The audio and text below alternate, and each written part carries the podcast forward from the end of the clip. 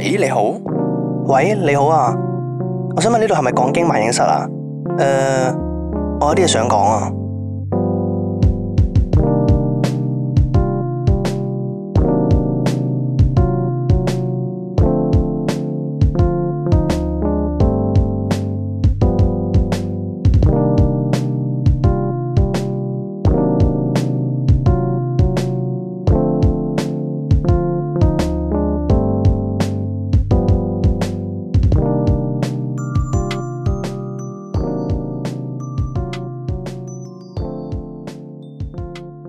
萬應室嘅門又再次開啟啊啦，哎各位。你 有啲新開場白咯。喂，唔係，度咗好耐㗎啊嘛， 哦，我原我度咗半個鐘嘅成呢句都。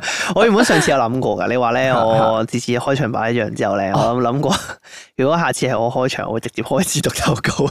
好，咁啊，第一今日篇就係篇投稿係咧有舊事重頭啊嘛。 係冇錯誒你上次機管局嗰邊有冇咩下文啊？嘛？哦，你想你想聽下文？哦啊，想聽下。咪就係誒有一日無啦啦隔咗一個禮拜度啦，跟住誒 HR 打電話過嚟，咁我部手機咧就有嗰啲誒顯示，即係呃顯示你邊間邊個打俾你，都會 detect 嘅會。啊，啊譬，如話誒、好似有啲推銷電話咁樣樣，咁啊佢自動 detect 到咧，佢就話俾你係推銷電話。啊，呢個係 Samsung 自己功能嚟佢自己本身都有一個嘅，又或者哦可能係我單嘅咗個 app 嘅一啲功能去識別到啦。哦嗰啲咩咩小紅來電嗰啲可啊能？ 係，可能可能類似嗰啲。哦咁 anyway，咁嗰日咧我就收工噶啦，跟住咧就收到個電話啊嘛，寫住機電工程處，啊跟住我 啊屌機電處打電話俾我機做乜電鳩？書打佢做乜鳩 啊？你演錯嘢啊！屌你咪演機我管局，完全冇冇冇任何瓜葛嘅喎，咁樣跟住我屌你演錯聽，咗咁樣。 其實你演你機電處你自己唔知， 哦咁都幾好喎。誒機電處唔錯其實唔都。錯，其實都唔錯。咁跟住我聽啦，哦，我機管局咁樣，跟住就叫我補翻啲文件俾佢，哦即係補翻啲可能誒月結單啊，或者糧單啊，跟跟住住一啲誒證書嘅副本咁樣樣咯。我唔明咯，我唔明嘅點係嗰日我我 interview 佢都即係佢問咗我去收走嗰啲我 copy 出嚟嗰啲，但係佢又再問我攞咯，哦係咪請啦？其實可能係啊。係咯，佢都問你攞得呢啲 嘢咯，即係嗰啲咩月結單，即係要出糧啦，係係嘛啦，即係準備計個糧俾你咯。係咯，係佢啦咁呢啲大公司自動過數啊嘛，睇嚟係啊咁應該請啊硬啦，係噶啦，唉，啊死啦咁快立定個 friend 啊係發達啦咁好，诶，即係诶，誒即係咁講咯，即係我最後就照照 send 晒啲嘢俾佢，再再算啦，再算咁最最好當然就請啦，即係一發嘅人生就會有啲新嘅嘢，即係新嘅 pattern 啦，咁啊應該會有趣好多咯。嚟緊嗰份工，咁到時睇下應該做咗好多唔同嘅有趣事物可以分享俾你哋聽嘅，嗯係係啊，啊，如如果果入到去做嘅話如，OK 果。入到去啦，咁快對我失去信心啦。好啦，咁啊嚟翻個舊事重頭先啊，都唔算舊事重頭嘅呢個其實。哦，呢個係我哋個啊霧霧面啊，霧霧面就 I G inbox 我哋揾我哋係咁啊，係啦，佢雙贏啦佢。係相應嘅同我哋。咁啊，無無面就講啦，Hello，我想分享下咧，我帶智能錶嘅習慣俾兩位參考，因為我哋嗰次有講過咩智能錶個咩 sleep cycle 嗰個係係係嗰個嗰個嗰個睡眠偵測個 app app 係啦，會虧虧地啊，我哋話會。係啊，我哋話可能如果要戴住智能錶，都叫做話可能 detect 到咁係啦樣。咁啊，無無面就話啦，我一般咧都係翻到屋企咧，除咗隻錶叉電。咁啊，瞓覺嘅時候再戴翻，咁電量都 OK 夠用嘅。哦咁另外咧、s l e e p cycle 其實係唔需要戴智能錶㗎，佢係錄你瞓覺嗰陣嘅聲嚟判斷， 所以咧佢未必準嘅。 O K，哦 OK，你有自知之明。咁啊，我有試過咧，記得我冇瞓着咧，仲睇咗下表，咁佢都話我已經進入咗深層睡眠啦。 咁啊，但係睇翻心跳記錄咧，又真係同深層睡眠嘅頻率一樣咁低喎。但係只係我發咗一個我瞓着睇咗下表嘅夢咧。By the way，我就係無無眠，無無眠啊就係我。，哦 屌，好想睇《明日戰記》。OK，哦，O 無 K，無眠而家喺日本啊嘛，係嘛嗯，無眠喺日本啊，日本冇得睇《明日戰記》㗎。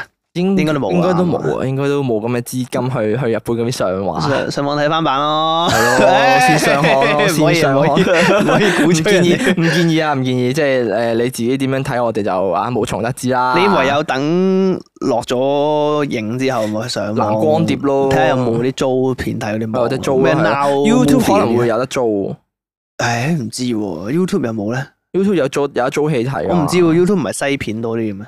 哦，唔知港產戲喎唔知會唔會上 YouTube？我見過有葉問咯嗰陣時，係咪你應該去嗰個咩誒嗰啲咩 Now Movie 嗰啲有得睇嘅？定係我期待佢可能，因為我都未睇噶嘛，嚇我期待可能遲啲誒 Netflix 啦，Netflix 可能會上，啊或者啊 Disney Plus 可能會會會上。嗯唔知喎，不過唔冇咁高期望。 希希望啦。誒唔好，我即係我叫阿毛毛面，唔好咁高期望，啊哦冇你想象中咁好睇。哦哦 O K，同埋咧，如果係咁樣樣，我又好奇啦。佢話 sleep cycle 係聽心，即係佢話誒 detect 你個心跳聲，再 match 翻話咧係深層睡眠。咁佢點樣樣可以知道你嘅心跳咧？如果佢唔使智能表，喎，佢聽你錄你嘅聲，係咯，我都唔知喎呼吸，聲，呼吸聲可以判斷到心跳聲嘅咩？哇！佢咁佢真係好估算啫，好多嘢都。其實虧虧地嘅佢係嗰啊係。不過咁啊，多謝毛毛面啊嘛，I G 唉即刻再同我哋匯報翻。智能表啊！係啊冇錯啊嘛，多謝毛毛面投稿啊。好，咁跟住落嚟咧，就有我哋今日咧嘅第二篇嘅舊事重頭啊！哇，翻嚟啦，坐飛翻嚟啦！佢就話：哇好耐冇聽過呢我個哋名今次咧，今次坐飛係講咩咧？佢話咧係女友覺醒啊！咁啊，發生咩事咧？就話上次投稿咧係關於女友咧，咁啊推咗親戚介紹咗份工之後啦，咁啊佢啊開始對而家份工咧有怨言啦，啊同埋佢都會即係開始自己紋身換工嘅念頭，日子咧已經不遠啦咁樣樣，即係開始都會有紋身想換工嘅。上次頭即係對上一次講啦嚇，咁啊。去到今日咧，佢終於咧就大爆發啦！咁啊，話說咧，佢公司咧每一季咧都有一個咧叫做員工嘅評分制度嘅，咁啊由最高分咧就係 A 啦，跟住落嚟就係 B、C，跟住 D、E 咁樣樣啦。哦，E 就炒得，誒、可能係呢原個就係啊來咁啊 C 就合格。佢話 C 咧就合格，咁佢冇講 E 係炒得㗎嚇。都佢就都話差唔多㗎啦，我諗分數越高咧，就新一個年度就越有機會升職加薪。哦，OK，咁啊，前兩三季嘅佢啊就冇而家咁多嘢做，咁評分咧係 B 嘅。當時咧都有人工加，咁啊，然後呢段時間咧咁啊，突然間可能工作量咧就狂增啊，咁啊亦都要可能成日 OT 啦，咁啊假期有時候都要做 work from home 添。咁啊，反而今次嘅評分就淨係得 C，成條 team 嘅人咧都係得 C 啫喎，連平時同同 team 裏邊最懶或者做最少嘢嘅同事都係 C 啊。跟住咧就暴走啦哦成就添話計啊，哦，跟住咧佢就暴走咧就話：哇，我灰撚咗咯，做成即係咁都係得 C，我屌攬咁多嘢，幫你頂咁多嘢，我都得 C，你俾 C 我，要我做咁撚多嘢，咁基本上咧咁就將佢而家間公司咧或者條 team 咧又或者佢阿頭嘅所有問題咧，就一次過咧咁講晒出嚟，OK。咁啊，同埋最後一句咧，就係年尾拎埋個 bonus 咧就走人啦，屌佢老母咁樣樣。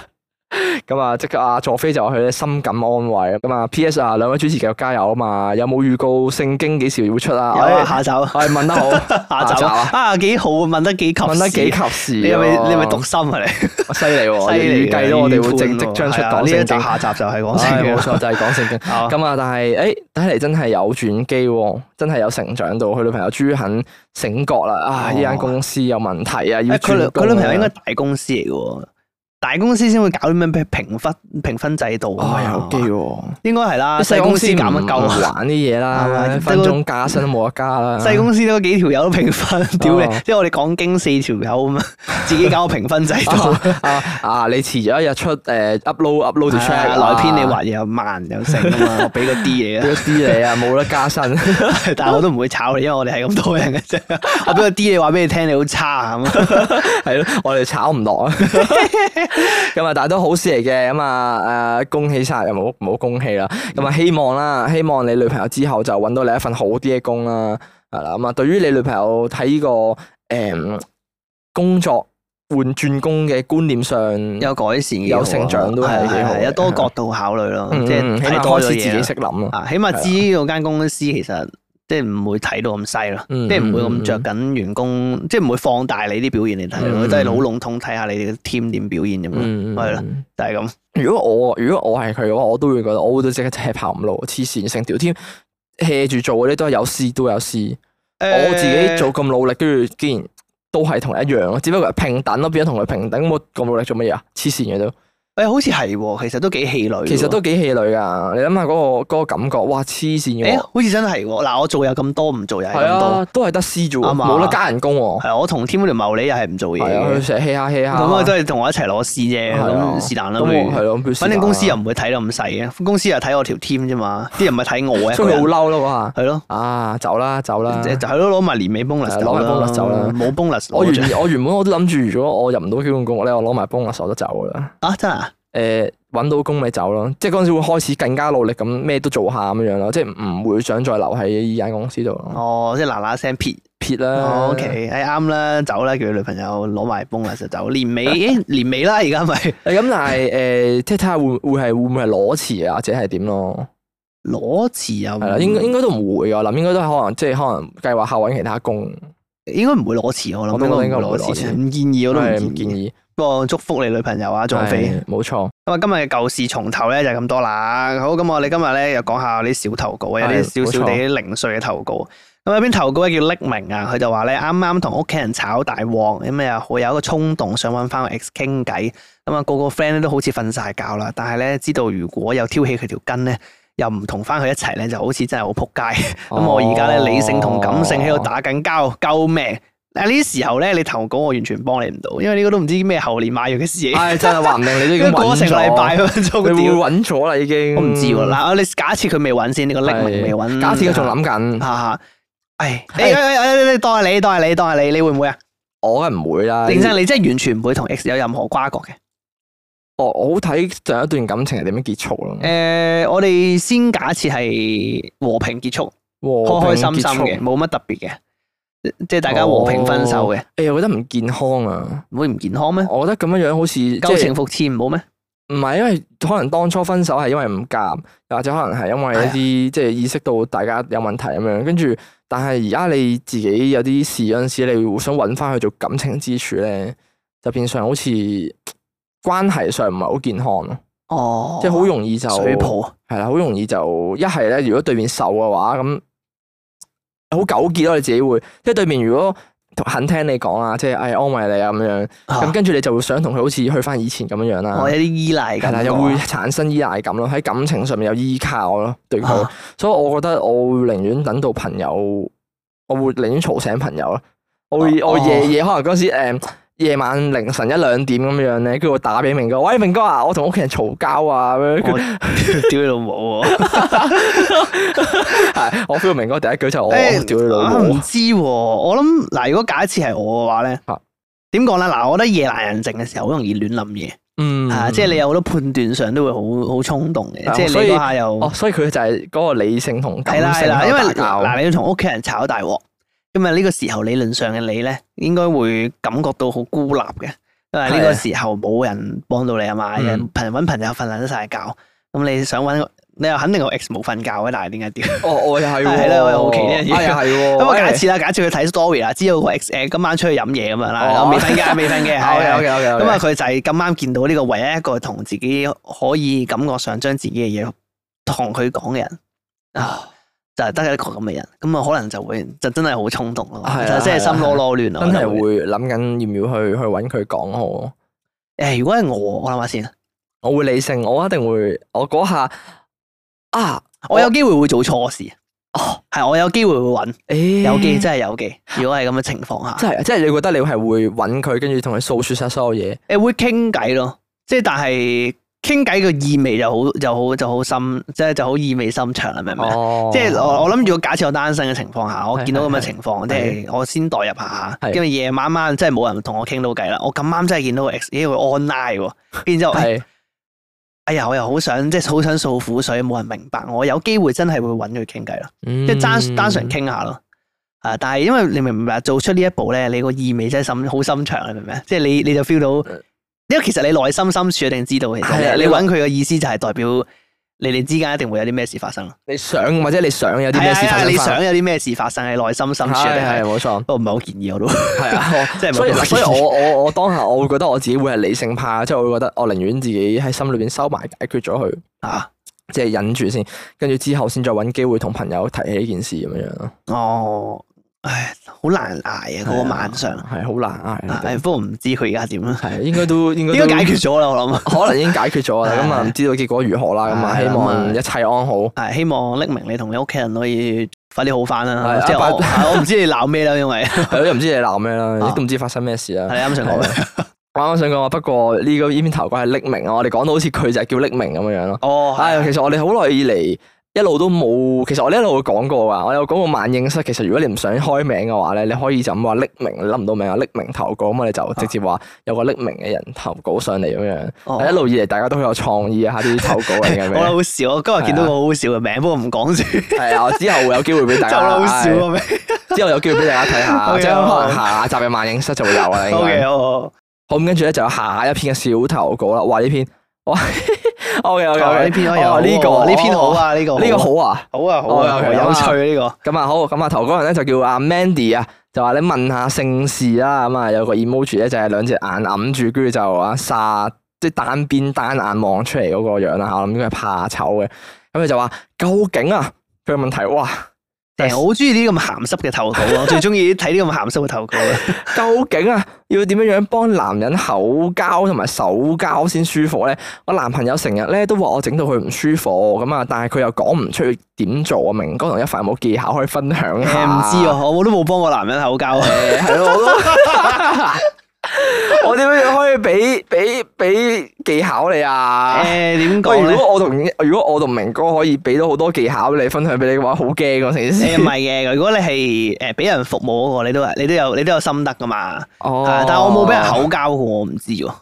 係啊，我唔知喎。你冇俾人口交冇過，啊！但係咦喂，但係如果嗱手交就打飛機啊嘛，係啊係嗱啊我哋係咁啊自己會打飛機噶嘛，係好啊啦我哋係啊我哋幫佢誒點講咧，俾啲心得佢先，我會嗱，我覺得最關關鍵字，OK，關鍵字應該會係敏感帶咯，敏感大啊，即係點啊？講多啲，講多啲，即即係咩意思係啊應該會有啲位係會令到你男朋友更加舒服嘅，即係去我哋你講誒撇除條溝以外嘅地方，誒買計埋條鳩，係哦啊，即因係為我哋講條溝嘅敏感係大啊啊，條鳩敏感帶，哦甚至乎可能其他位可能都有敏感帶嘅，咁嗰個位都可以令到佢興奮啲，然後可能啊，但係佢而家係話唔舒服，咁要揾翻條鳩嘅唔敏感帶舒啊服點樣唔舒服啊？男人要求好低 嘅通常，即係即係老實講。啊？你有冇咁講？即係老實咁講，男人真係要求好撚低嘅啫喎，通常你係咪冇用咩啊？冇用潤滑啊？你係咪乾爭爭咁幫佢打飛機啊？誒咁啊真係好撚難頂喎！如果係咁，嗯啊哦，有機會會啦。我哋好，我哋而家就咁，我哋唔知你點樣樣唔舒服。第一，明哥第一個推論點係你係咪冇用到潤滑劑？係係啊，係如果你冇用到潤滑嘅話，係的確會有啲鞋嘅。係係咯係咯係係咯，啦我唔係啊啦知喎。咁但係如果口咧，口口我真係唔知喎，冇試過喎。哎誒，你等陣先，你等陣先，等陣先。 你你你有啲嘢問你，有啲嘢問你，你入嚟，有入嚟，你入嚟。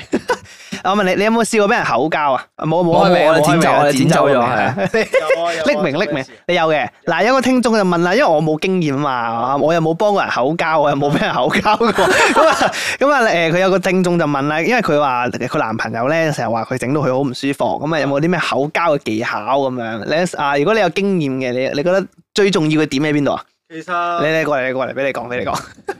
唔好攞棚牙掂到你男朋友咯，因為會好敏感，你哋都知㗎啦。即係大家男性，你哋即係就咁揩一揩個龜頭嘅部分，其實好多神經線㗎嘛。即係你你你攞條脷軟腍腍嘅嘢揩到嘅舒服啦，但係你攞棚牙去刮佢嘅痛。哦係即啊係你冇盡掂量到就好啊似阿婆咁樣，你就我妹起個嘴，你哦幻想下攞哦攞嘴唇咧，即係包住包住自己啲牙，跟住先落去，可能好啲啩。嗱，李生扮阿婆咯我冇幫過人嘅 OK，OK 咁啊樣 OK，OK，OK，唔該現場觀眾好，我哋現場觀眾啊提供咗呢個哦誒 OK 有少少建議。咁啊，撇唔除好有唔好有恥感啊！係冇有恥感。 誒咁，但係如果撇除譬如話，真係講現場觀眾嘅經驗嘅話咧啊，我會覺得我有個方法嘅，都並不是完全毫無方法可以學嘅。係咩意思？上網睇啊，上網睇啊，係啊，上網睇人哋點樣樣咯。但係上網睇誒係學院派嚟嘅喎，誒係啦，係學院派咯。咁啊，到時實踐嘅話就要靠你吸收到幾多，即係你。 啊即係要觀察得細微啲咯，你留意佢手點樣擺啊，啊誒佢、可能係舐邊啲位啊，跟住誒個口套落咩位啊，會做啲乜嘢啊嘅嘅，即係個口點樣喐嗰啲咯，即係唯有真係學嗰種，哦即係觀察咯，要觀察得入微啲咯，即係唯有如果上網學嘅話就，或者同一時間哦你做其他嘢咯。嚇哦，係咯係但係啊啦，你個口忙緊，你個手咯去做其他嘢噶嘛？啊係啊，啊啊係啦，哎呀，哎呢個下想空間好大，哦啊係呢個就 係呢個就係啱啱講嘅另一種敏感帶，啊係啦係啦係啦，係咁如你果去揾下，可能有啲男仔覺得哦，佢耳仔好敏感嘅，即係你可以攞隻手指撩下耳仔又啊，啊或者哦啊嘛，跟住可以撩下佢嘴啊，哦，喂，又或者係誒掃下佢粒鏈啊， 哎呀，好鹹濕啊，好哎呀鹹濕講聖經咁樣哎呀就，又或者係咩？如果用緊手嗰陣時咧，可以去錫下耳仔啊呢啲咯，我呢啲外會 哦，係咯係咯係咯係係啦啦係啦，係唔啦好咁單一做一樣嘢，啊係係啊可以多工作業咁，啊又或者誒最緊不過講到尾最緊要都係溝通啦，即係誒你可能有啲位。做完嗰樣嘢之後，你問下佢咁樣樣會唔會舒服啲啊係咯誒，？但係唔係咁樣講啊，因為呢個時候咧，誒未去到唔唔，即係未去到好唔開心嘅，我覺得佢哋。哦，但係所以呢個時候，我覺得有個樂趣嘅，阿 Mandy 可以揾下個樂做咩趣喺邊。咬下佢唔啊？係就係即係探索伴侶嘅敏感，但係都係一種樂趣嚟㗎。哦都係都係都係，唉，慢慢摸索。你揾到個反應嘅時候，好似尋寶咁啊！喂啊，中中啊咯中啊，佢就係咁玩個位， 係啊係啊係啊，你仲有種 仲好玩滿足 感啊！係有種滿足感，有種爽快嘅征服感啊，可能有啲奇奇怪征服怪嘅。 唔得唔得，再講落去就越嚟越鹹濕 啦，你多咗啦。幾好啊，幾好啊！係咁，我希望啱啱嗰啲呃建議就幫到你啊， 對對你有 Mandy 幫助希望係哇！突然間開車啊我哋 channel。咁 啊，今日咧嘅小投稿咧就唔講咁多啦，就差唔多啦。我哋小投稿講呢度先，咁啊休息一陣，轉頭翻到嚟繼續同大家繼續講經萬應室啊！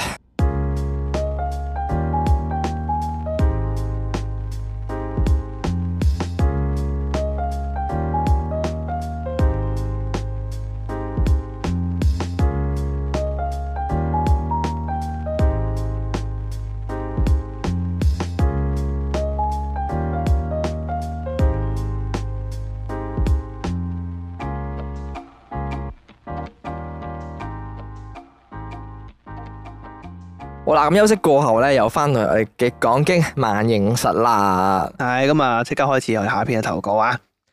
誒，下一篇投稿咧，投稿人叫做頭都痛撚埋，係咁啊，括弧利申我同我朋友都係女仔嚟嘅 OK， ，OK，咁啊， OK 投稿人同佢女朋誒友哎有都係女前仔設，有前好設。嗱咁咧就話啦，啊我朋友咧，因為佢男朋友想有啲佢嘅 close friend 嘅電話啊，咁所以咧就俾咗我嘅電話佢。咁前幾日咧，佢佢條仔啊，咁啊因為同佢鬧交，咁啊所以 WhatsApp 問我意見，咁我啊咪幫佢拆彈咯。咁啊之後冇耐咧，佢竟然開始分享佢同我朋友嗰啲 sex life 喎。咁可能外國人咧哦開放啲哦啩？誒，佢個 friend 條仔係係係係外國佬人嚟嚟，㗎鬼仔嚟㗎，鬼仔嚟嘅正啊喎，咁啊，人搶睇啱到邊度。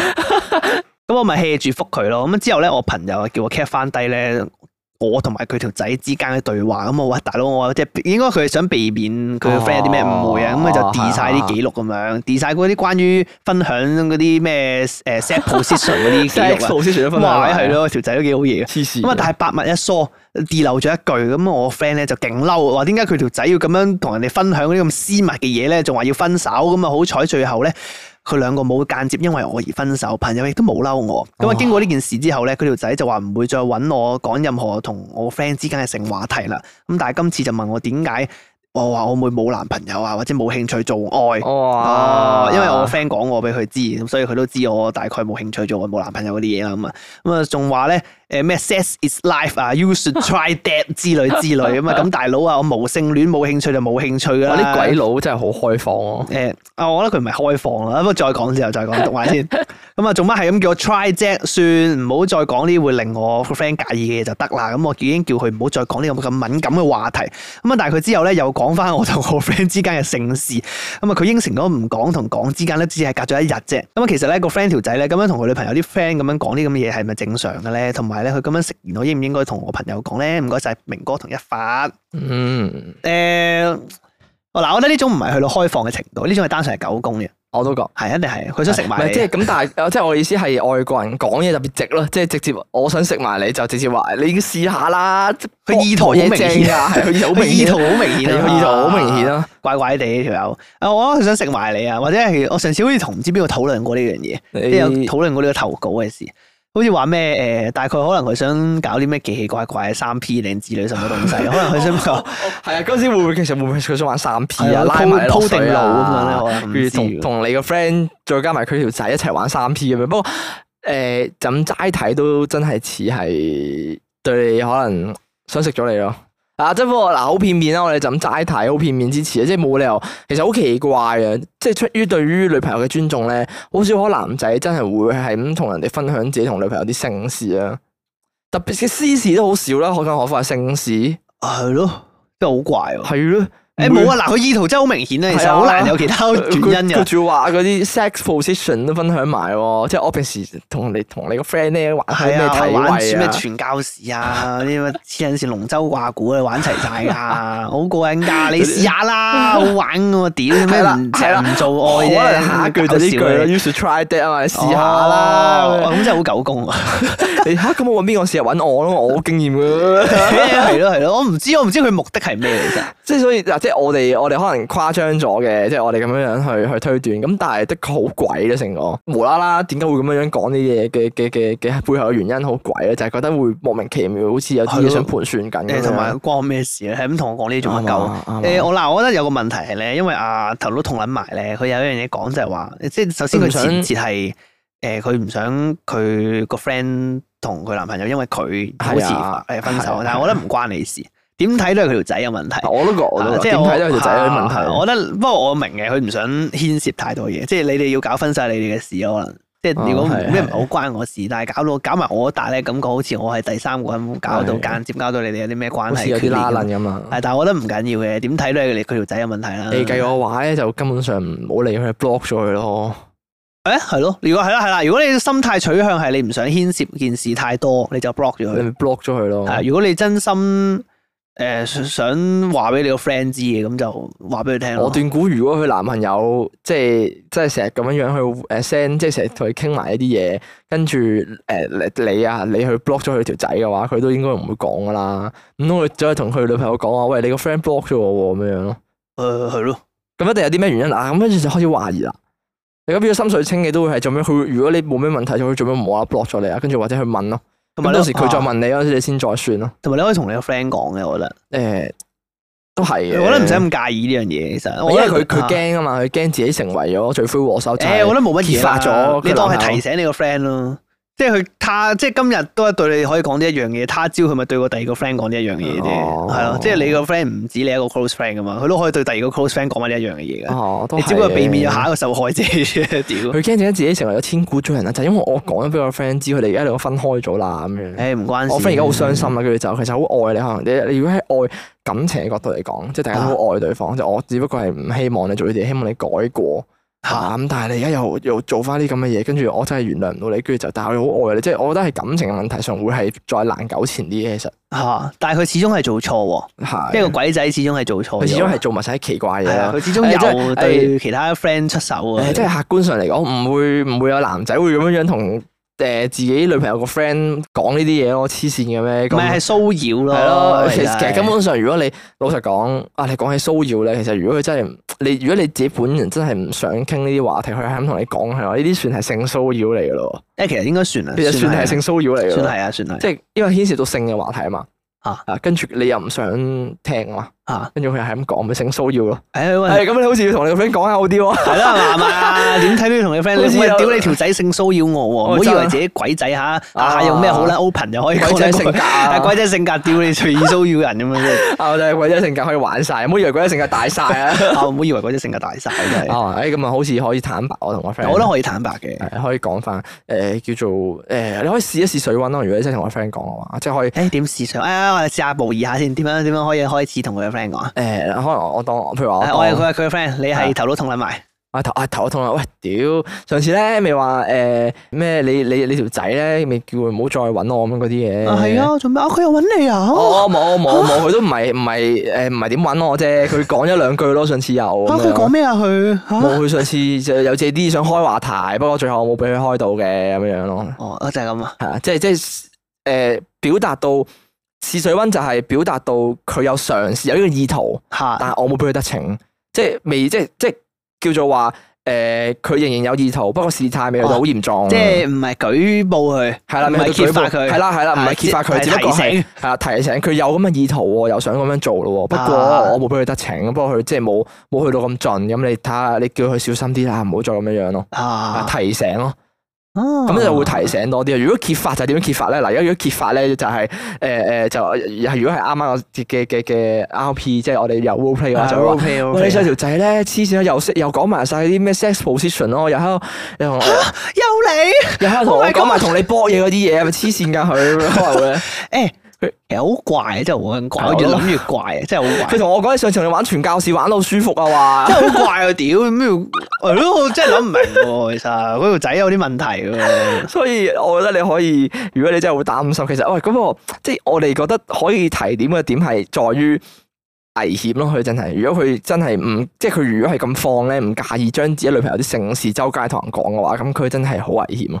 哦係即係佢會佢乜都同人講係啊，即係雖然話你係誒佢嗯唔尊重嘅你啊 close friend 係啦，咁但係始終佢同你講得嘅話，咁如果有其他 close friend，好似你嗰句，好似你咁講，即係佢有其他 close friend，佢都會肯講噶。哦，係啊係啦係啦係啦，係啦，萬一如果嗰日嗰個可能我未必一定係女仔 close friend 咁，可能都會有啲男仔 close 少少哦嘅 friend，咁佢都會照講係啊。啊，咁咪同咁嗰個男仔咪知道晒佢自己個女仔 friend 同佢條仔嗰啲嘢咯，係喎，誒佢好唔尊重你個 friend 好唔喎，哦其實尊重啊，其實好唔尊係啊重，根本上呢啲嘢其實好私隱嚟噶嘛。係咯，鬼佬大晒啊， 鬼仔食嘅大晒 啊。鬼佬大晒啊，真係有錢。係啊但係外國人係 open 啲嘅，冇咁 介意啊，食屎啊，所以我所以我覺得真係頭一痛諗埋，但係係解決到嘅，我覺得解決到係嘅，即係你你你你草擬下點樣樣同你個 friend 交代一件事啦，係時候我覺得要如如果係我會，我一定會同我 friend 講，要啊要提要啊點因為要提點佢啊好唔尊重不我過 friend。既然你咁驚，真係好似誒驚，好似個感覺係拆散佢哋嘅話，咪好似啱啱咁樣提點下咯，即係睇下點樣樣可以用一個温和少少嘅方法去去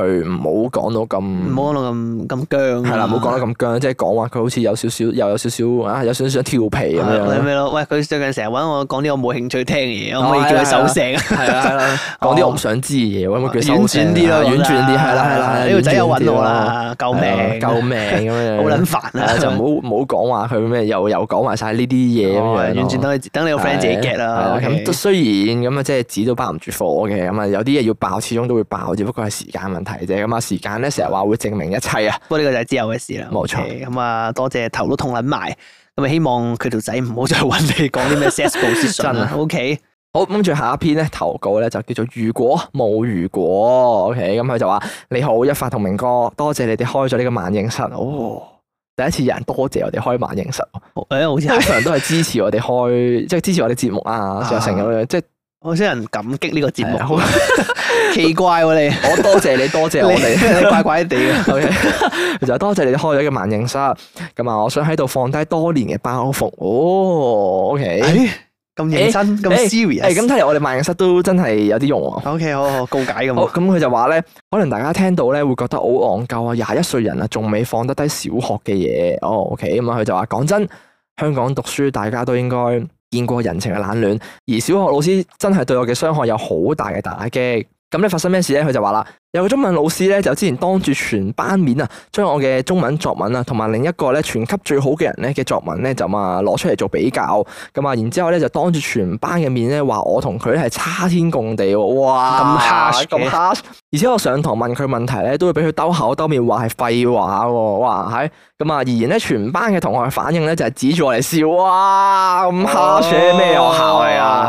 O 哦 K，咁跟住咧就話就連啊，我最好嘅朋友都恥笑我啊嘛，所以其實咧到今日為止咧，我都冇一個小學朋友。我甚至咧，因為咧佢用煎釀三寶呢一個名詞教書啊，令到我今時今日一食煎釀三寶就會作嘔。O K，哦，我明佢講咩啦。嚇嚇嚇！誒，我哋你明煎釀三寶係咩嘅一回事？誒，呃我哋以前好似有個小學老師都係用啲咁類似嘅嘢嘅，即係佢好似知人三寶類似係嗰啲誒，呃佢佢係個老師用嚟做比喻嘅嘅説話，哦即係譬如話誒，即係要用啲咩手法？係文啊，法咩邊樣邊樣邊樣三樣嘢加埋就係哇實冇死啦，考試三寶咁樣咯，哦咁啊叫煎釀三，撲街係咪我小學老 師？OK，OK 你係咪讀你名才 啊？開 咗名，開咗名，唔易。喂，咁跟住佢就話咧嘛，可能咧真係因為由細個開始咧，你唔識得點樣同人哋相處，所以咧其實中學咧去到中五之前咧，我都係飽受同學欺凌啊。小學咧就俾老師欺凌，中學咧就俾學生欺凌啊。哦，OK，咁啊酷。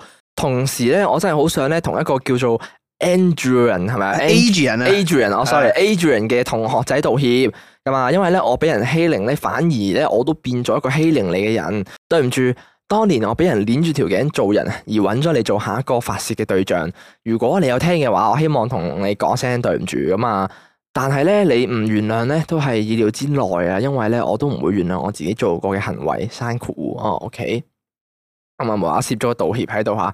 咁啊，我恨，我真係恨呢啲咁不幸嘅事會喺我身上面發生，亦都恨自己會做出啲咁戇鳩嘅事情咁啊。就但係就好似吳君如金雞裏邊嘅對白，舊屎。 舊屎已經衝咗屎坑噶啦。咁啊，而家廿一歲啦，好幸運咧，可以去到外國讀書，而且咧仲摸索緊點樣同人哋相處。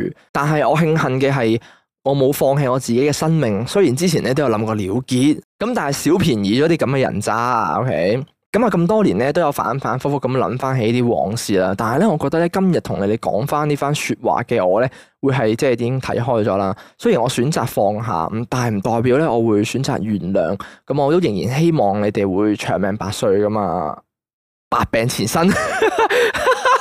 喂，點啊？你祝福人定咒人啊？梗係咒人啦，去咒啲欺凌佢哋嘅人啊嘛。哦，係啊係啊，咁好似又 make sense 喎。OK OK，咁就話， 咁啊，只係你哋嘅嘢，嗯，都唔關我事，我亦都會做好自己啊嘛。反正我而家喺高度啊，已經係你哋觸及唔到嘅高度。哇，犀利！哇，犀！利啊喎！咁啊，OK，before 我真係放低咧，我都仍然希望講聲，我屌晒你老母臭閪啊！仆街冚家鏟啊！屌嗱聲落地話，屌咁頭咁頭咁頭， 佢就話感謝讀到呢度啊咁啊，同埋咧可以有個地方俾我放下呢個心頭大石啊咁啊，祝各位啊身體健康。哦哦， ，OK，哇，咁呢個都多謝如果冇如唉果多。謝如果冇如果唉，，好沉重啊！好呢沉個重古仔點講咧？嗱，我覺得诶，你喺度擺低呢樣嘢係好事，因為證明你冇人可以講嗯啊。即係既然你都揾我哋講， 應該你都冇其他人可以講呢件事。嗯，嗱，我一直都覺得咧，欺凌係一樣係一樣好莫名其妙嘅嘢嚟嘅係。咯，我都覺得你好莫名其妙成日欺凌人 我。冇欺凌人，我絕對冇欺凌人。垃圾桶嗰個唔計，嗰個唔計，嗰個後尾化光嗰個為肉白唔哦計。啊 OK，好。嗱點講咧？因為嗱，我先講，其實我覺得成件事裡面最錯嘅係嗯。因為其實大家都錯嘅，誒、嗯先講，因為你俾學生欺凌，即係又俾同學欺凌啦，俾又俾老老師欺師欺凌啦凌，但係我覺得裡面最嚴重嘅一定係個老師咯，嗯，因為講緊小朋友當即係小朋友你腦囟未生埋咧，有好多嘢判斷錯誤啊，或者貪玩啊，或者係。嗯誒，呃即係出於自己劣根性嘅性格咧，但係佢又唔識得收制咧，即係唔識得考慮人哋嗯嘅，嗰個唔識得評估個風險高低啊，所以就你唔識得拿捏分寸，就會好容易欺凌人，就過咗火。嗯但係呢個當然係唔啱啦，但係問題係攞老師你咁樣攞學生嚟開刀，其實就更加唔係啱，因為你已經係個成年為人師表。係啊同埋你係一個成年人咯，你作為一係個啊大人，你竟然對一個小朋友去做啲咁嘅嘢，我覺得真係好差啦個意義不明啦，有少少，同埋真係義義不明啊，係啊，係係啊，係啊。誒點講咧？因為我以前小學都會有啲咁嘅老師嘅，其實。哦，即即係係一定有，一定有，即係好中意奚落啲學生，即係因為嗱個概念係咁樣嘅，有啲老師會覺得你睇一發篇文寫到咁，你睇人哋隔離班嗰個幾勁，係啊，因為同埋有有件事係咧點講？誒、我舉個例子，即係譬如話誒誒唔好講我自己，我講我表妹，係、啊哦因為我表妹咧誒、係其實誒好老實講，佢成績唔係話好好。係誒、但係啲老師會好錫佢咯。 OK，誒、呃因為佢我表妹其實唔算曳嘅，但係佢因為某啲科成績其實真係唔好咯，所以但係有啲時候佢老師專科老師會針對佢咯。哦，係啊。嚇我又會針對咦佢，所以我咪話有啲時候其實情況就係咁，你誒、呃、學生成績唔好，表現唔好，我覺得好多時候你作為老師，你應該用更加多時間去了解，而唔係嗯佢覺得佢拖累緊你，或者佢佢覺得點解你唔理解話哦呢、個學生咁曳，上我堂又曳，又唔聽書，成績又差又而又唔成。係去刁難佢咯，係咯，但我屌你大人你就啱啊諗下，咁小朋友有好多因素可以導致咁嘅情況出呢現嘅。樣嘢根本就唔係正確處理呢樣嘢嘅方法。你見到一個學生，可能你見佢成績冇咁好，或者佢作文比較差，你唔係應該更加花更加多時間去去教佢，係啊啊去幫佢改善係嘛咩。嗱，我 OK，我假設你唔冇咁多時間，你唔花時間唔緊要，但係你唔好抨擊佢咯。嗯我覺得你唔花時間落去到，總會有其他老師願意花時間落去到，而係唔係即係呢個唔你唔做，咁你咪俾其他人做咯。但係做咩你要去唔係係落嗯攞學佢生嚟，，係咯，唔攞佢係嚟開玩笑咯，攞佢嚟開刀啊，咯，我覺得好差咯。嗯誒好差。第二就係我覺得中學俾人欺凌呢樣嘢咧，唉我覺得有時候係在所難免，一一定會有俾人欺凌嘅一刻咯，定睇會你點樣有睇你係個程應對咯度，程度係大定係細咯，同埋係 hold 咗幾耐咯。但係我覺得嗯你好明顯係好不幸，就係你真係 hold 咗你好長嘅時間咯。嗯但係我唔即係我當然我唔會話你一定係即係唔會話你係你問題咯。即係點講？因為我覺得唉我覺得欺凌中學欺凌係好不必要嘅嘢嚟嘅。欺凌呢啲嘢好多時都係氣氛所趨咯，我覺得，即係嗯誒大家成班同學跟住就會攞個人嚟開刀，你開玩笑，跟住就變咗其實誒、呃最後受害就係俾人欺凌嗰個咯，其他人就會玩得好開心咯，變相係啊係啊，同埋最乞人憎就係呢樣嘢咯。嗯即係你誒 OK，你俾人蝦嗰個咁啊，俾人蝦，但係問題其他人就會開開心心笑啦。係啊然之後最嬲係咩咧？最嬲嘅就係好多時候佢哋係冇懲罰嘅。嗯即係然之後你就見住佢哋個個啲嘴臉咧喺度談笑風生，我就好係啊開心啊！然之玩得好後開笑心你啊，啊，中學定係成係啊咁，但係係啊你就只可以喺後面匿埋喊啊，定係點樣？所以係啊我甚至乎可能佢佢欺凌完你之後，佢成為咗班上面嘅嘅誒嗰啲咩發光發熱嘅彈係啊風頭人物咁樣樣你就咯你哇佢就係哇！啊，佢講嘢好笑喎，好玩喎，佢但係你咁樣就你明明俾人你係蝦受害過，者你咯反而你嘅地位越嚟越低咯。係啊，係啊，你即係就踩住上位啊，俾人係啊，係啊，係，所以我覺得好冇嘅。其實我覺得有時候細蚊仔又係咁樣嘅，即係你中學生嘅時候，大家又中意出風頭啊，又即係又中意去，唔知點解有啲人就係咁樣，好中意踩低人哋去抬高自己。嗯我自己一發都係當時係其中一個受害者，我都係俾自己身邊一個好 friend 嘅 friend，誒去到後邊俾佢係咁踩，俾佢係咁利用我嚟上自己位啦。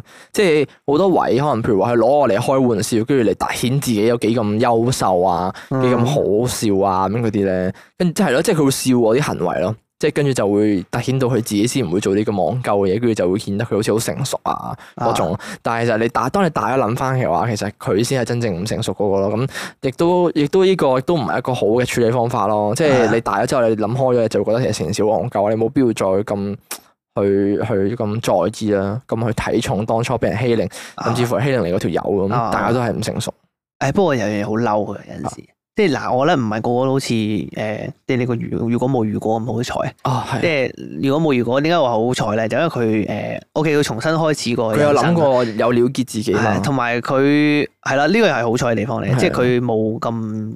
誒冇咁蠢啦，即係冇咁嗯冇咁嗯冇咁輕視自己生命啦，冇冇咁咁傻傻啦，即係係好事嚟嘅。同埋唔係個個都好似佢咁咧，有機會可以重新開始啊，或者係嗯 OK 佢而家佢話，因為佢話佢而家去到一個佢哋達唔到嘅高度啊嘛。係啊係啊係咁啊啊我 OK 讀書係啦，咁你真係誒叻嘅，你覺得而家比佢哋更加好，你活得比佢哋更加好，其實係一個最好嘅復仇方法嗯啦。嗯嗯但係啊係係啊有啲時候唔好嬲咧，就係屌，譬如話 OK 誒，我中學俾人欺凌咁樣啦，誒我仆街，我俾人欺凌，即係欺凌我班人咧，而家過得好喎好係啊喎。哇屌，嗰下就好撚扯火。啊哇屌你過緊過咧，欺即係嗰陣時欺凌欺凌我到上天花板嘅，跟住而家走咗去做醫生做律師咁係樣啊。啦係啦，係啦，最嬲就係呢樣嘢，跟住咁成我日就船 P 啊，係啊係啊遊艇啊，咁我好似嚇。住酒跟店住啊，哇啲咩人渣，啲人渣跟嘅住冇人審視佢哋做過嘅嘢，然之後係啊佢哋覺得比我好，係呢下就係即最係嬲啊佢哋就係一路咁樣戴住面具嚟裝飾自己人咯。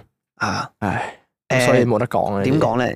然之後誒呃係啦，最嬲嘅嘴臉係咩咧？就係、當佢哋講翻呢件事嘅時候咧，之後佢哋就話：哦，以前唔識諗唉，啫，以前同你玩下啫，係唔啊好咁介意啦，係講啊笑但嘅。係大家嗰陣時都年少輕狂嘛。係啊咁樣但係你對人哋造成一生嘅傷口啊！甚至乎即係你呢啲即係有啲又係校園欺凌啦，即係前幾排都有啲嘅校園欺凌特別嚴重嘅事件，係去到最後係導致嗰位被欺凌嘅人係了結咗自己生命係啦。啊，係咁，所以變相其實係唉冇得冇得講，真有啲係。時候係嘅，中學生閪啊閪呢啲地方就係係冇啊分寸做嘢係。所以當我哋嗰陣時中學生，即係我哋上咗中學之後，我哋都覺得自己好似啊踏入中學咯，開始成熟咗。但係其實一諗翻其起實唔係，其實唔一係，啊哦啲都唔係，啊一啲都唔成熟啱即係嗰陣時做嘅所有行為都好撚戇鳩。啱甚至乎係欺凌嗰啲係更加誒荒謬啦，可以叫係。哦，OK，莫名其妙，係係莫名其 妙，係係好莫名其妙咯，真係黐線咁啊！都即係而家見你咁樣樣放低咗件事 都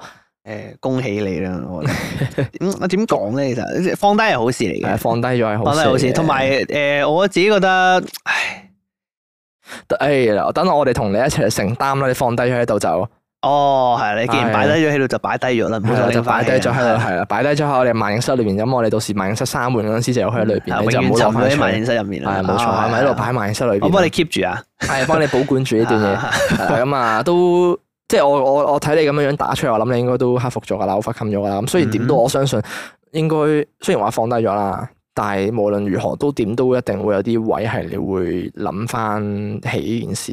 咁但係希望即係你都對自己有啲信心啦，即係知你都知道自己而啊家係有個新嘅高度啦，去到咁啊，你嘅人生已經活得好好，就唔會再去介懷呢啲以往嘅嘢啦啊不。過有啲可惜嘅，其實我覺得。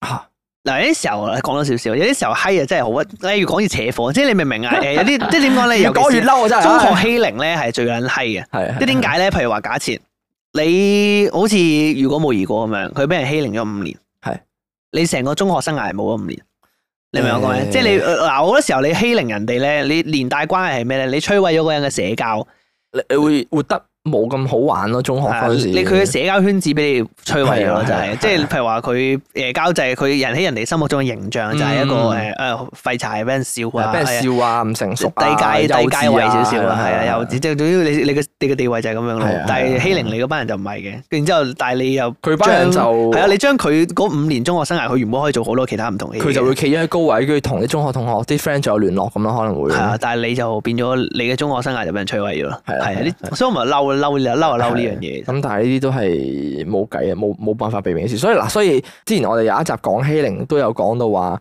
反抗咯，即係如果當下嘅自己有反抗到，可能會有機會改變到啲嘢。咁、嗯但係未必係最好嘅選擇啦。反抗有時都會有反效果嘅。啊不過呢啲唔知嘅，我哋啊係都啦冇得呢啲講啊唔知嘅嘢就冇得再講，係即係冇得咁樣樣去講翻話以前如果有嗯，如果有如果係啊，即係冇得如果嘅呢啲嘢。雖然誒嗰五年的確係消失咗，我覺得。即係可能愉快嘅校園生活係消失咗，但係你諗下之後有好多個五年嘅咁啊，嗯嗯係啦，overcome 啊自己係啊，係，到時好似其實我而家咁樣講咧，我根本上就係嗰陣時，即係我冇欺凌到好嚴重啦，但係我形象有摧毀到啦，即係我未嗯係去啊到就。會係㗎，即係我我我其實我冇話去到即係好似咩俾人抌落垃圾桶啊嗰啲嘅，係啊係即係唔係未去到話咩喺廁所俾人淋水嗰啲嘅，但係真係係咩人以前有俾人笑啦，即係有俾人嘲笑下，哎呀，俾人笑個形象好差㗎，啊係啊，形象好差，即係其實都仲衰過你俾人玩啊！你俾人玩，你都係純粹只不過你麻煩。O、k 你要去去去攞翻啲嘢咁樣，可能你俾人，可能譬如話好似嗰陣時俾人踢書包，係 OK，啊係污糟咗，你要抹翻光都係呢啲。啊，但係你俾人笑咧，言語上嘅話咧，係會摧毀到你個成個形象咯，即係會覺得哇，佢就係咁樣樣噶啦。嗯但係冇人敢埋你身咯，係啊，係啊，冇人咁埋身，都導致乎即係導致而家我啊，甚至乎我而家中學咧，都係同中學同學冇乜聯絡啊。有樣嘢好笑咯，就係嗰陣時咧，誒、中學我嗰陣時讀書讀咗一排啊，即係嗰陣時唔唔知讀緊 high 啲定 degree 咧，係跟住誒約食飯啊。嗰陣時中學同學成班人約食飯，跟住個人個都話我變咗好多，我屌心諗戇鳩，如果唔係當初欺凌到我咁哦，樣認樣。真一個話你變咗啊，話變咗，哎呀，哎呀，而家健談咗好多喎，誒，哎成日肯講嘢好多喎，係嘛我即係你條冚撚啊你！ 我真係我內心我滿啊不是嬲都粗口咁撚健談啊！屌你老母！我內心滿是粗口。如果唔係因為唔係因為你中間某幾個撲街， 啊我會俾我會咁樣樣，我會接到咁樣 樣。你點覆佢？啊？我冇係我冇，啊 我冇，我冇我就哦，誒誒，出咗嚟讀書係唔同啲啊嘛，哎誒咁樣樣啦， 係我好大量嘅我就 係，O K，咁，不過就係咯，社交圈子冇嗰陣時咁低能啊，咁我所以講啊 咯，仲要暗示翻佢啊。 OK 咁不過就誒，即係而家祝福你啦，祝福你，係多謝如果冇如果，希望你之後嘅人生啊越活越精彩啦。係冇錯，好啦，咁嚟到今日最後一篇投稿啦，咁投稿人呢個名叫做路人，咁佢就話啦，上次冇讀我篇來信，括弧推介對啤啊，嗱我俾你聽啊，佢睇完呢篇來信咧，我先知道上次有嚟嗰個信，哦，我完全 skip 咗，知唔我哋知？成日咧，因為太因為 因為係咁我冇心啊，真係冇心啊，唔真係係啊 冇心， 認真冇心。因為我哋慢寫投稿咧，通常一投稿就好多行啊嘅，有時可能如果誒就咁眼花一一一兩撩行亂嗰啲咧，我哋有時碌碌過咗咧，有時我哋冇 check 翻上面嗰哎啲我哋就倒帶先，漏咗倒帶先。係我哋咁啊倒帶倒帶。上次啊， sorry 路人就話啦，咁佢就話 Disney Plus 咧有套誒好好睇嘅劇上對界叫做《對啤啊》，哦咁啊就係咁樣，即係就係咁樣啫。上次就 係咁哦樣，OK，所以睇漏咗，你明唔明？啊屌哦，，OK，而家幫你推介翻，推介翻 係對 Bear，大家如果有啲 s e 所以上去 search 下嚟睇哎呀下。我未未聽過呢套嘢喎，未誒，好似係講咩？㗎？好似係 comedy 嚟嘅。係啊，咁有趣，啊好我似啊我 search 下先，search 下先睇下咩嚟嘅先。哦，中文叫大雄餐廳喎，喂係喎，comedy 嚟嘅哦，喎，係係係 comedy 嚟嘅。咦好似幾得意喎，加入去我嘅片單先。嗱嗱，我唔係鳩噏㗎，我有加入㗎。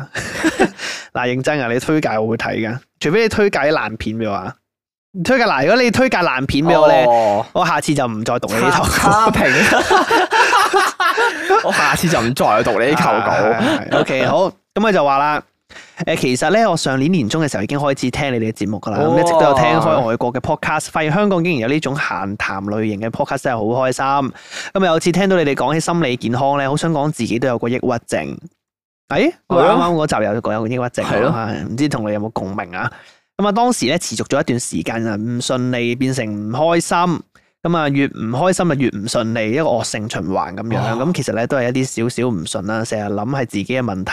咁如果解決到咧，就可以乜事都冇噶啦。咁啊，直到有一日咧，遇到一件好少好少嘅事，even 咧當時狀態咁差咧，都判斷係小事嚟嘅啫。哦，即係佢嗰陣時狀態好差，佢都覺得嗰件事其實真係好小事嘅嗯啫。同但埋係我發現嗯，抑鬱症嘅人好多都係會好惡性循環咯，啊即係佢哋係脱離唔到呢個呢個諗法豬頭㗎。角尖咯，係係啊啊係咁諗，係咁。然之後後即係係咯，佢哋覺得件事唔順利。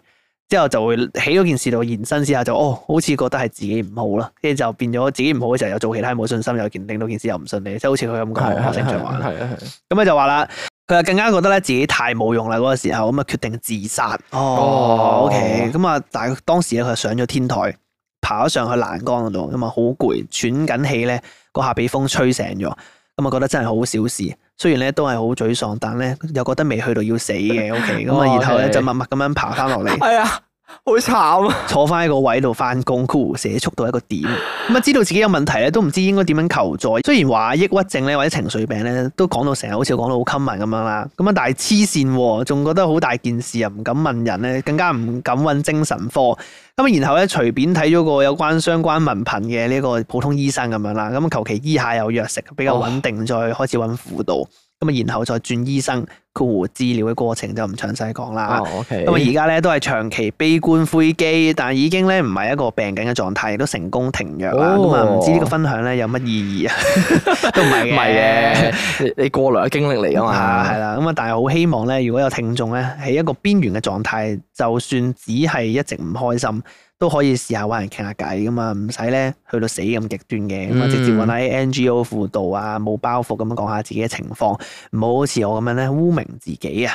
哦，唉，好勇敢，好勇敢。多謝老人投稿，係啊，路人咁樣樣又去即係講翻以前自己嘅經歷出嚟，即係又係我反而 feel 到抑鬱症嘅人係會有共鳴，即係就係佢真係脫離唔到嘅循環，佢就係好容易佢個思想就係會真係轉咗去牛角尖嗰邊，嗯佢脫離唔到一啲嗰個負面嘅嘅嘅思緒啊。啊，好容易就陷咗落去，抽離唔到翻出嚟。即係我哋呢啲好容易就話，哎誒誒誒樂觀啲睇啊咁樣嗰啲，嗯係啦但係即係佢哋係好難。譬如話舉個例子讀書咁樣，學業好難，之後我就會怪自己咯，嗯，就唉嗯，係咪我太係啊即係我我太渣，所我以資質真係太其實差，先係難咧咁係啊。樣，之後誒後尾又覺得自己冇自信，越做越唔好，跟住之後就嗯覺得就呢個學業咪越嚟越難咯，之啊後就惡性循環。但係一般人可能正常諗學誒，好似假設我咁樣啦，我諗就係話學業好難，啊係啊好撚難， 即係唔關我事，係佢出 太難係啊係啊啫。係啊， 我哋好簡，我哋諗嘢簡單，係啊，我諗係簡單啲，真係好難，黐所以線出咁難做乜 佢嘢？哋佢哋好辛苦好多咯，係啊我覺得係會啊佢哋會怪自己咯，好多時。係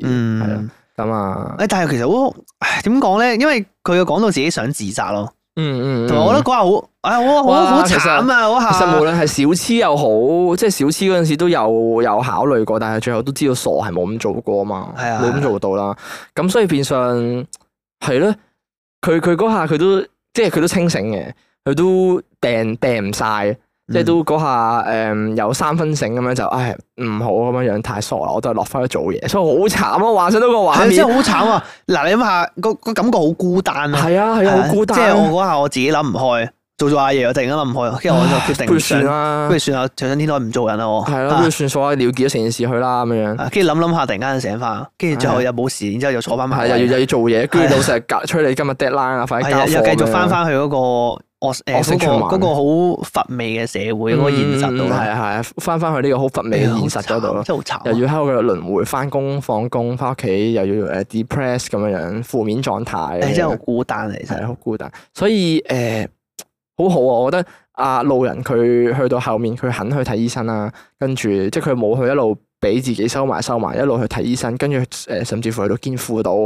佢肯去踏出呢步，其實係好重要。好其實緊要肯去睇醫生係好難嘅係啊。哇你肯踏出呢一步，嗰、個心理關卡好大啊嘅。即係雖然啲人成日講到話好好似好 common，但係當你自己真係揦上身嗰陣時，你又好似覺得你會覺得自己好怪咯。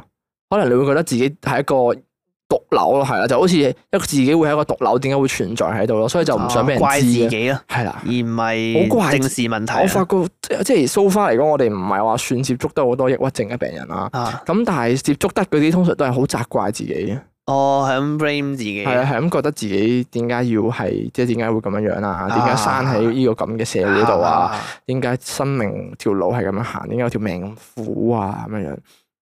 咁所以面上肯去到，即係去到由嗰陣時嗰個 depress 嘅狀態，去到而家肯去分享自己嘅嘅經歷啦。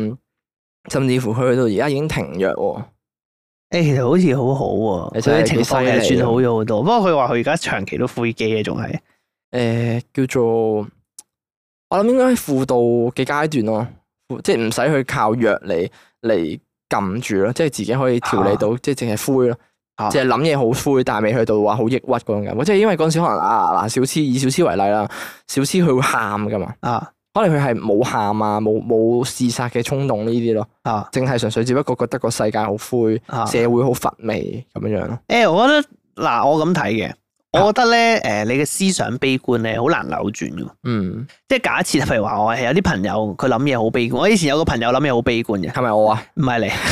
佢佢點講咧？佢係即係成日都會誒、覺得自己件事係算數咯。即係譬如話，佢覺得自己打定輸數咯，永遠都。係哦啊，即係即係覺得冇可能啦，邊係有啊可係能啊係係咁樣啊，發唉是生但啊？啦，跟住唔會預咗㗎啦，應該都唔會係係咁啊。樣樣嘅。跟住係啦，然之後誒，真係成功咗，佢都會覺得係咁啱得咁巧。哇！係啊，即係佢係好怪嘅，我即係識我識唔識啊？你識嘅，你識嘅。哦咁但係問題係，即係我會覺得誒，佢、即係我覺得呢啲性格係天生嘅，嗯，即係我覺得唔係可以改到嘅嘢嚟嘅。嗯即係冇咁易咯，起碼我覺冇咁得，易啊即係譬如話啦你思想本身係悲觀嘅人，你講講真句，你唔通夾硬逼佢樂觀你咩？諗嘢嗰個方向係咁啊，係咁啊。係，但係我覺得又唔係一件壞事嚟嘅，即係咁天生佢係咁樣就係咁樣噶啦誒，悲觀還悲觀咯，諗歪咗還諗歪咗。啊係兩啊樣嘢嚟嘅呢個係係係，但係我覺得誒，如果係一個悲觀，因為我估呢個路人應該都係算係悲觀嘅人嚟，我諗嗯佢本身嘅人。嗱，我但係我覺得悲觀人有一個方法可以令到自己生活誒、呃，雖然悲觀，但係唔乏味嘅。係如果係我嘅話啦，我假設即係只可以睇多啲好笑嘅嘢啦，即係留意多哦啲社會上面覺得好可笑或者好好笑嘅都可以， 即係你要笑下咯多啲。你笑人哋，你你你開心啲喎，令自己。哦 咁呢個都係一個方法嚟嘅，又唔犯法嘅係咪先？係，啊我會覺得咧，我會比較偏向係學院派多啲喎，啊點啊？調直自己嘅心靈咯，點樣咩意思先？咩意思先？睇書。啊，即係我會，如果係我自己一路都咁悲觀嘅話，我會睇心理學書咧，就係啊，我真係好中意睇心理學嘅書，啊我會即係我會睇心理學嘅書去調理下自己嘅心靈，自己對外界嘅觀點，對自己嘅觀點咯。哦，OK，即係叫做話，因為其實我覺得心理學咧嘅書有一樣好處就係佢會誒、呃又唔可以話心理學嘅書，睇書會令到你自己思考咯。個人啊你睇完你吸收咗本書嘅內容之後，你要吸即係你要諗件事嘅對與錯。啲嘢處理方法，咁你變你自然就會開始多咗唔同角度去諗呢件事，就唔係淨係樣樣嘢都咁悲觀，即係多咗啲可能性啊！啊，喺你做決策嗰陣時，所以如果係我嘅話，我會睇多啲書，甚至乎可能如果有朋友嘅話，就去多啲揾佢哋傾下偈咁啊，哦係係啊咯，即係沾染下佢哋嗰個氣氛啊。但係唔係唔係嘅，其實有陣時悲觀嘅人好難感受到其他人嘅氣氛嘅，哦即係誒成班一齊玩，哦你會覺得好似誒佢會好似拉埋其他朋友落悲觀嗰唔個位係啊。嗰個概念有啲唔似拉埋其他朋友落自己個悲觀世界，係佢冇呢個意味嘅，但係佢會覺得就係格格不入咯。哦，即係係啊我同你哋一齊出去玩嘅時候，感覺你哋就係一個社群，但係我就係自己。哦，係啊，係雖然我哋係一齊玩緊，哦，唔係唔開心啊，都開心，但係冇我想象中咁開心，即係唔係嗰種融入唔哦又到可以同你打成一片嗰種感覺。哦，即係但係我自己覺得，唉所以我咪話要揾啲唉可以笑嘅嚟笑下咯。即係我會覺得，如果呢一個諗嘢咁悲觀嘅人，我會覺得你可以睇下呢個世界其實係好莫名其妙嘅，即係呢個世界係好荒唐嘅。認識呢個世界荒唐同係啊，埋美認好識佢荒唐嘅嗰一面咯。但係雖然有荒唐嗰一面，但係同一時間你就會覺得，誒、其實呢個世界咁荒謬之餘，但係又有好多好莫名其妙嘅事發生，你就覺得其實世界冇你想象中咁無聊啦。嗯即係可能未去到有趣，但係唔會無聊啦。嗯係啊，嗯即係可能有啲事會覺得，誒、好似啊好奇怪，有啲咁嘅嘢都有嘅咁樣，但哦係又未去到 誒、又未去到，冷知識系 列，即係起碼 係啊，即係你起碼唔會無聊咯，即係起碼等自己生活多啲刺激先啦。嗯係啊咁係咯係啊係啊，同埋增添多啲色彩咁樣。係，同埋我有陣時，我成日講一句説話，就係我覺得人生其實好多好多個十年啊，好唔係好多好難 走過嘅關卡嘅，哦即係你每次係即係我覺得由細到大好多時候都係會覺得有一個瞬間就係覺得哦，我今次真係走唔過啦。即係我真係頂唔順，今次真係好難。即係我，我覺得今次係我人生中最大嘅難關嚟㗎啦。 但係你隔咗十年八年望望翻轉頭，其實咦原來好小事啊。係好小事嘅，即係當一切行順咗嗰陣時，就會覺得自己要當初咁糾結做咩咧？啊，係啊，即係好似誒舉個例子啊嘛，咩啊咩舉啊？個例子啊嘛，即係好似我當初誒、呃我覺得誒考咪考完試咁 樣啦，咁我喂發覺撲街。我成績真係收皮， 即係我撲街含撚，即係 含撚含得撚，即係我我完全覺得，哎，我撲街係咪冇未來定係點？嗰時好喂撚你緊你張，係你係你係你係個別案例嚟嘅係咪喎，即係咁 講，即係咁哦講，即係咁講舉個例，咁人人都有自己嘅難處嘅。 哦，係啊，有有係啊有。咁啊，譬如話，哎，撲街，我今次真係過唔到去啦，咁樣，即係你會覺得有啲時候哎仆。街 DSE 喎，真係考到好差喎，咁樣係嘛係啊，真係考得好差，即係我未來，好似好似感覺上真係冇未來咁樣。但係其實當時你個規模好細啊嘛，你生活嘅規格好低，係所以你望嘅嘢都會好細咯。但係你過咗十年八年，你望翻轉頭嘅時候，誒、發覺其實你見識嘅嘢多咗，你望嘅眼界闊咗，你就知道，誒、其實冇你想象中咁難咯、個關。嗯所以我覺得有啲時候，誒、人生係好多呢咁嘅關口嘅，你。咬緊牙關撐咗佢之後，下一個難關就會嚟噶啦。但係 唉就好似咧誒嗰啲經典嘅劇情咁樣樣，你你上斜路啊，即係行山上斜路，你咬緊牙關上咗一段斜路之後咧，山後邊會係一條彩虹啊！誒、或者係一條更長嘅斜路咯。啊仆街，原來仲有百 幾級，唔係咁，但係你望翻轉頭，發覺其實你係可以行斜路㗎。原來已經行咗另外五十幾級啦。啊其實因為你原本嘅概念就係你唔識行斜路，你覺得呢條斜路你係完全啊唔係行啊唔嗱到。啊嗱，呢個就係問題啦，呢個就係好好睇你嗰個觀感、係啦觀你個思想啊，你個誒誒誒心態、心態係啦，心態點樣去睇件事咯？啊，即係係就啦好似啱啱行斜路咁樣樣，你可以睇做啊，係咯，啲人就係、啲人講話咩誒一杯水嘛，係誒佢、可能唔滿嘅，可能得三分一，有啊啲人會睇已經啊冇水咯啊咧仲有三喎，分一係啊啦，有啲人話誒哎仲有三分一水可以飲咁樣樣，啊，頭先行斜路嘅比喻幾好，係啊，行即斜係路就嗱假設假設假設假設有二百步嘅斜路要行，係二百級，我可能行咗行咗誒，可能行咗九十啦啊吓，唔多。咁跟住可能有啲人就會諗，哦，仆街，我仲有一百一十級去行。但係有啲人可能望翻後邊已經，我已經行咗九十咯，就嚟有一半。咁我不如努力多少少行埋佢啊。啊！誒，同埋我覺得行就係啱啱講行斜路係咩咧？有啲時候生活係好唔如意嘅，嗯或者係生活總會會俾食完一啖屎之後，再俾我再臭啲嘅屎俾你食嘅。即係咩意思咧？就係你行完嗰條斜路，OK，你諗住冷門之嘅雞行過啊湯呢個啦係行 毒雞湯，即係行過啦。OK，你 我繼續往前有一條仲長嘅斜路，但係問題係咩咧？你望翻轉頭，其實你唔，你一開頭你嘅概念係你唔識行斜路，嗯變相係嗯誒你已經行過條斜路，咁啊再行過咯。再行過條斜路，未到山頂咁，總有一日會到噶嘛。你個座山唔係無限高噶嘛，嗯總有一日會到山頂。同埋好似我頭先咁講咧，你可以望下呢個世界發生嘅嘢。譬如話，假設你係斜路嘅時候，你行緊斜路可能會見到好多奇怪 。嘢嘛假設你係斜路，即因為係你你係行邊行緊 你係嘅？天幕，天 幕你就係斜路，斜路就係我斜。